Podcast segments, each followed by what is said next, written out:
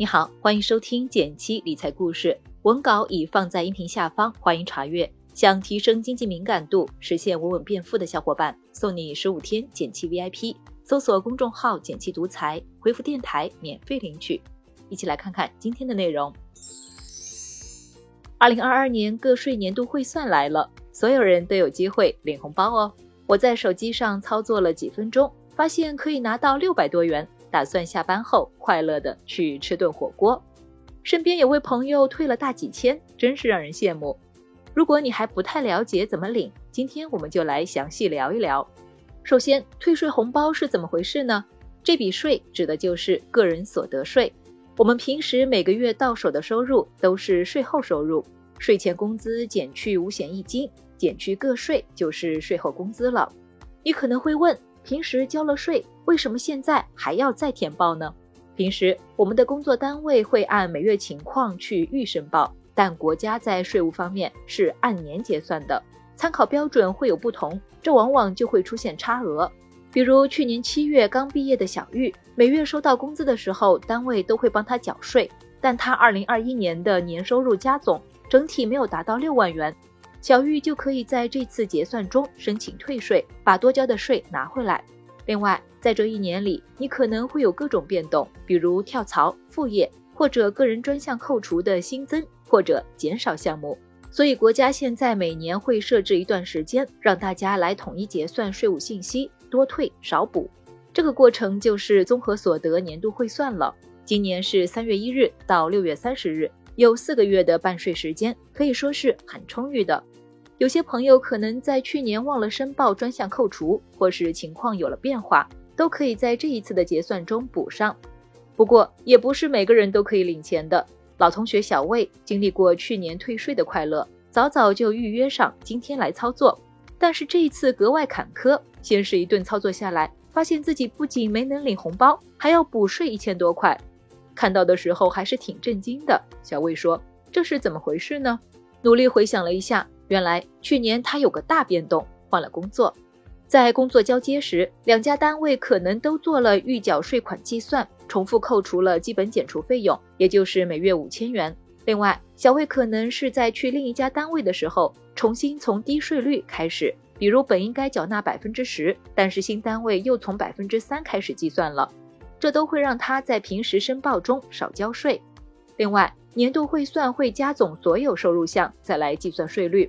工资、薪资、劳动报酬、稿酬、特许权使用费。比如我的另一个朋友小白，他是一名万粉摄影博主，去年开始会接接单、发发文章，获得了不少劳务报酬和稿费。这部分加总的时候，提高了整体的税率档次。如果综合所得年税率大于平时预扣预缴率，那么我们就需要补税了。注意，也有一种少交了也不用补的情况：收入加总超过十二万元，但补税金额不超过四百元。总的来说，我还是建议咱们都去操作一遍。要是发现自己要补税，也不是默默关上 APP 就了事。过了时间没有操作的话，小则加收滞纳金，大则约谈警示，就得不偿失了。这里也顺带附上几个小贴士。第一个问题，填报完才发现自己填错了，怎么办呢？在办理汇算栏目下还是可以更正的。身边有位单身朋友在申报房贷的时候，发现只抵扣了半年的六千元，回头在申报记录中查看，才发现是因为是否婚后各扣百分之五十选了是。这里只需要在更正的时候改成否，就能抵扣全年的一万两千元了。问题二：房贷和房租怎么申报抵扣划算呢？这两个都属于专项扣除项目，可以用来申报抵税，只不过只能二选一来扣除。先上结论，在人口大于一百万的城市租房，选房租比较划算。